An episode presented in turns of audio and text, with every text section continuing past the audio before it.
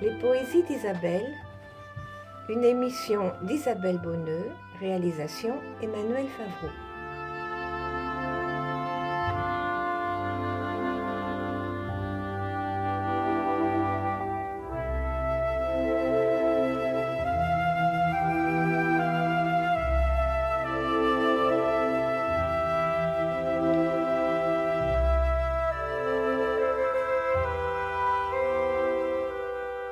Bonjour à tous. Cette année, je ne vais pas entrer dans l'univers de différents poètes, mais me consacrer à un seul, Homère, et à un de ses longs poèmes épiques, 1200 vers environ, l'Odyssée. Vous vous rappelez que lors de la séance précédente, nous avions vu Télémaque partir à la recherche de son père.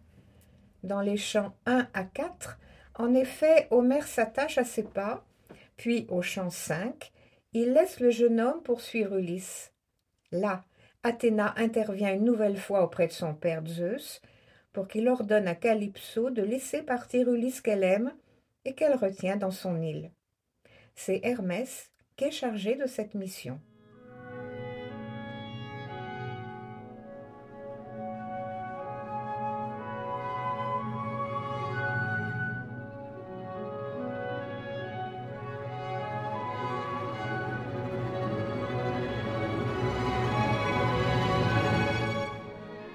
Hermès se hâta d'entrer dans la vaste caverne, et dès qu'il apparut aux yeux de Calypso, vite il fut reconnu par la toute divine.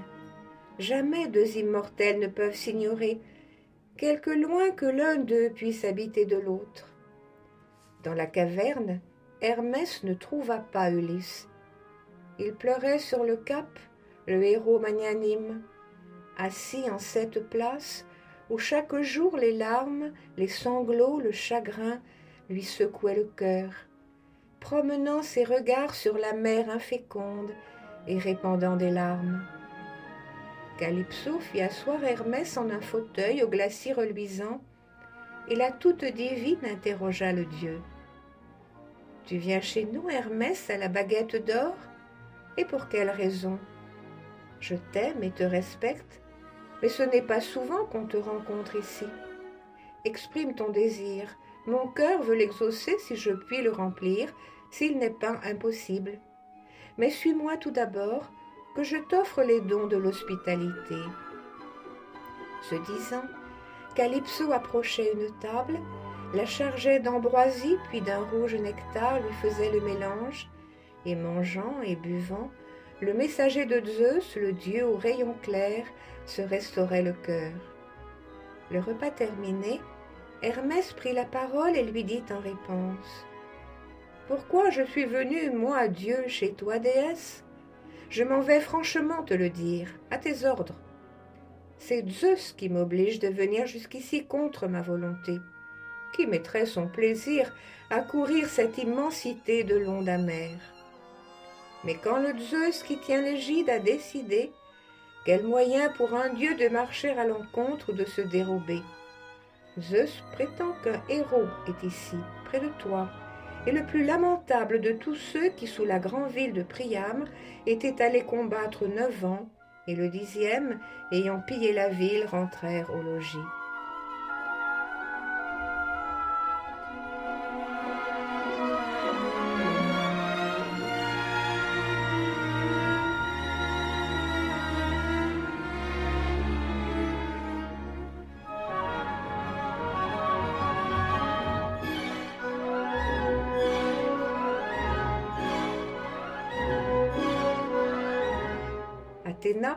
Qu'ils avaient offensé au départ, déchaîna la tempête et des vagues énormes.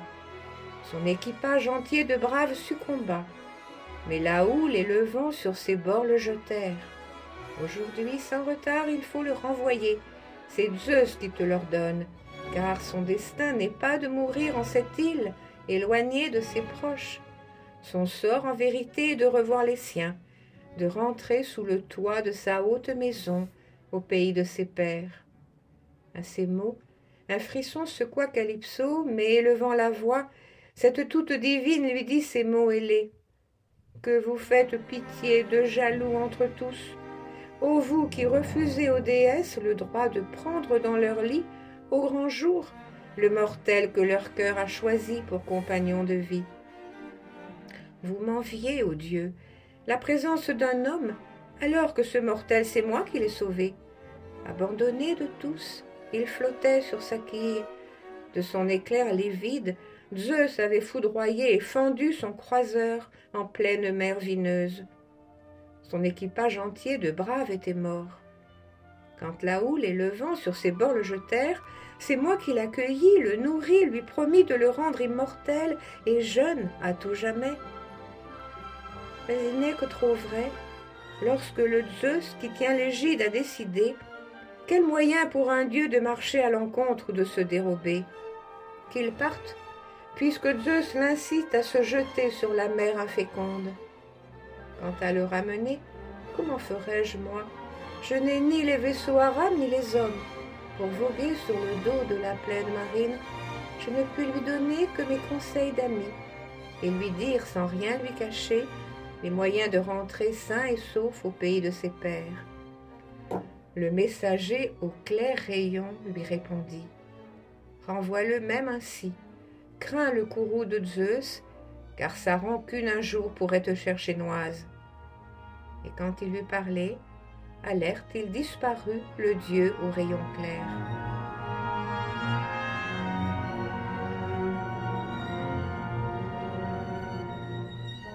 La nymphe Auguste allait vers son grand cœur d'Ulysse, toute prête à céder au message de Zeus. Quand elle le trouva, il était sur le cap, toujours assis, les yeux toujours baignés de larmes, perdant la douce vie à pleurer le retour. C'est qu'il ne goûtait plus les charmes de la nymphe. La nuit, il fallait bien qu'il rentrât auprès d'elle au creux de ses cavernes. Il n'aurait pas voulu, c'est elle qui voulait. Mais il passait les jours assis au roc des grèves, tout secoué de larmes, de sanglots, de chagrin, promenant ses regards sur la mer inféconde et répandant des larmes. Debout à ses côtés, cette toute divine avait pris la parole. Je ne veux plus qu'ici, pauvre ami, dans les larmes tu consumes tes jours. Me voici toute prête à te congédier. Prends les outils de bronze, abats de longues poutres, unis-les pour bâtir le plancher d'un radeau. Dessus, tu planteras un gaillard en hauteur qui puisse te porter sur la brume des mers. Moi, quand j'aurai chargé le pain, l'eau, le vin rouge et toutes les douceurs pour t'éviter la faim, et lorsque je t'aurai fourni de vêtements, je te ferai souffler une brise d'arrière qui te ramènera, sain et sauf au pays, s'il plaît aux immortels maître des champs du ciel.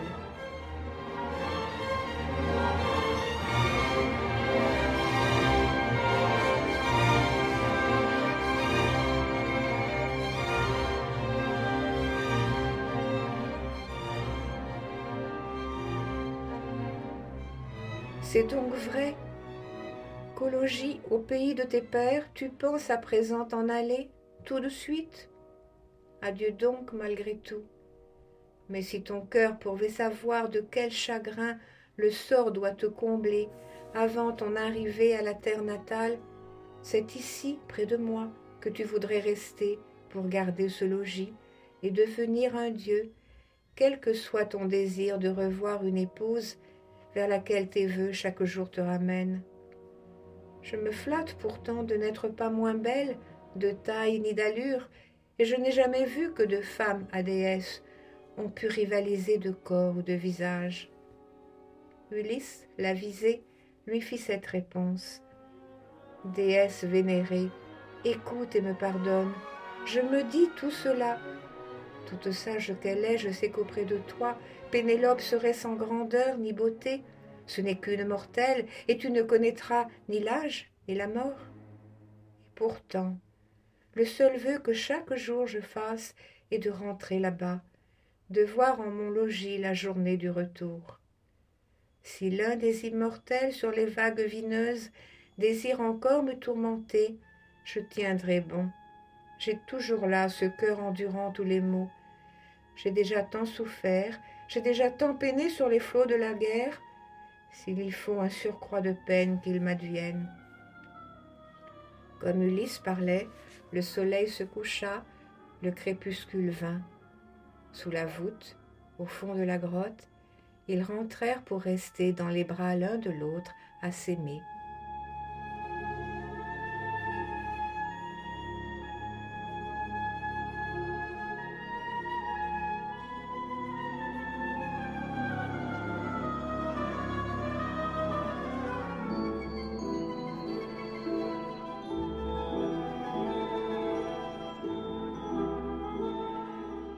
Ulysse construit un radeau et prend la mer. Mais Poséidon, plein de haine pour le héros, provoque une tempête qui détruit le radeau. Dix-sept jours il vogua sur les routes du large. Le dix-huitième enfin, les monts de Phéacie et leurs bois apparurent. La terre était tout près, bombant son bouclier sur la brume des mers. Hors du pays des Noirs remontait le Seigneur qui ébranle le sol. Du haut du mont Solim, il découvrit le large. Ulysse apparaissait voguant sur son radeau. La colère du dieu redoubla dans son cœur, et secouant la tête, il se dit à lui-même Ah, misère Voilà que les dieux pour Ulysse ont changé leur décret. Il est prêt de toucher aux rives phéaciennes, où le destin l'enlève au comble des misères qui lui venaient dessus. Mais je dis qu'il me reste à lui jeter encore sa charge de malheur. À peine avait-il dit que prenant son trident et rassemblant les nus, il démontait la mer, et des vents de toute terre déchaînaient les rafales. Sous la brume, il noyait le rivage et les flots. La nuit tombait du ciel. Ensemble s'abattaient l'Euros et le Notos, et le Zéphyr hurlant, et le Boré qui dans l'azur et qui fait rouler la grande houle.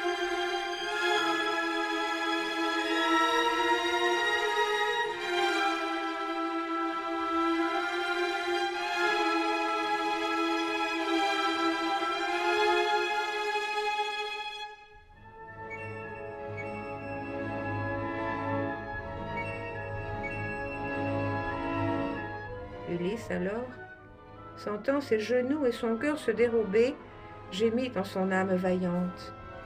Malheureux que je suis, quel est ce dernier coup? J'ai peur que Calypso ne m'ait dit que trop vrai. Le comble de tourment que la mère, disait-elle, me réservait avant d'atteindre la patrie, le voici qui m'advient. À peine avait-il dit quand voulut un grand flot le frappait, choc terrible. Le radeau capota, Ulysse au loin tomba hors du plancher.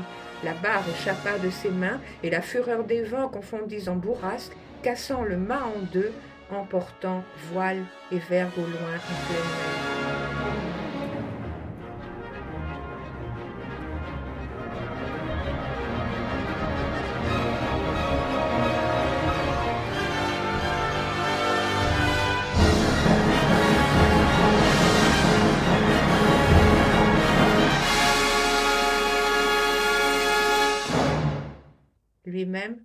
Il demeura longtemps enseveli, sans pouvoir remonter sous l'assaut du grand flot et le poids des habits que lui avait donné Calypso la divine. Enfin, il émergea de la vague, sa bouche rejetait l'âcre écume dont ruisselait sa tête. Mais tout meurtri, il ne pensa qu'à son radeau. D'un élan dans les flots, il alla le reprendre, puis s'assit au milieu pour éviter la mort et laisser les grands flots l'entraîner çà et là au gré de leur courant.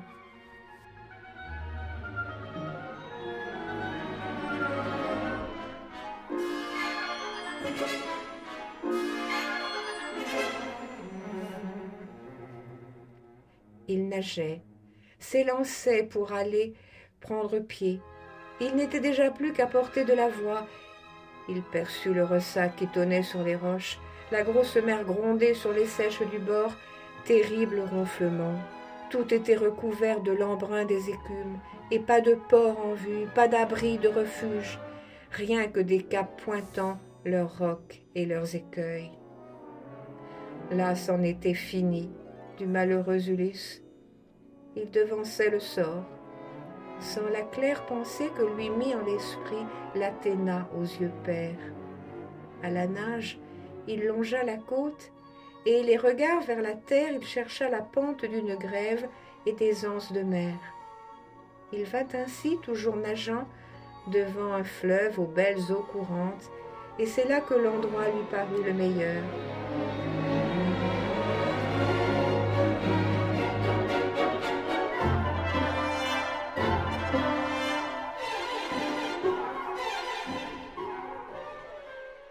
La plage était sans roches, abritée de tout vent. Il reconnut la bouche et pria dans son âme. Accueille en ta pitié, Seigneur, le suppliant qui de toi se réclame. Il dit, le dieu du fleuve suspendit son courant, laissa tomber sa barre, et rabattant la vague au devant du héros, lui offrit le salut sur sa grève avançante. Les deux genoux d'Ulysse et ses vaillantes mains retombèrent inertes. Les assauts de la vague avaient rompu son cœur. La peau de tout son corps était tuméfiée, la mer lui ruisselait de la bouche et du nez. Sans haleine et sans voix, il était étendu tout près de défaillir sous l'horrible fatigue. Couché dans les joncs, il gémissait tout bas en son âme vaillante. Malheureux que je suis, que vais-je encore souffrir? Quel est ce dernier coup? Tout compté, le meilleur était d'aller au bois qui dominait le fleuve.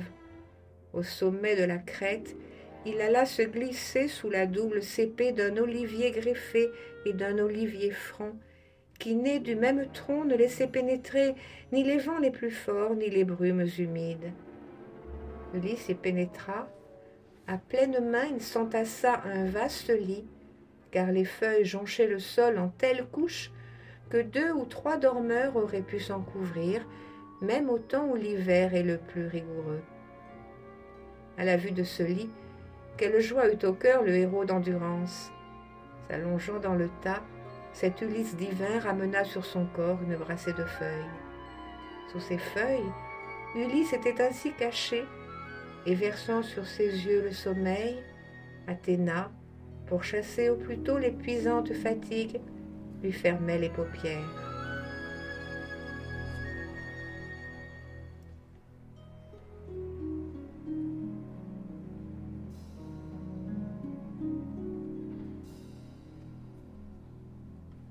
Le chant 5 s'achève ainsi sur le sommeil d'Ulysse. À la prochaine fois pour son arrivée chez le peuple des Phéaciens.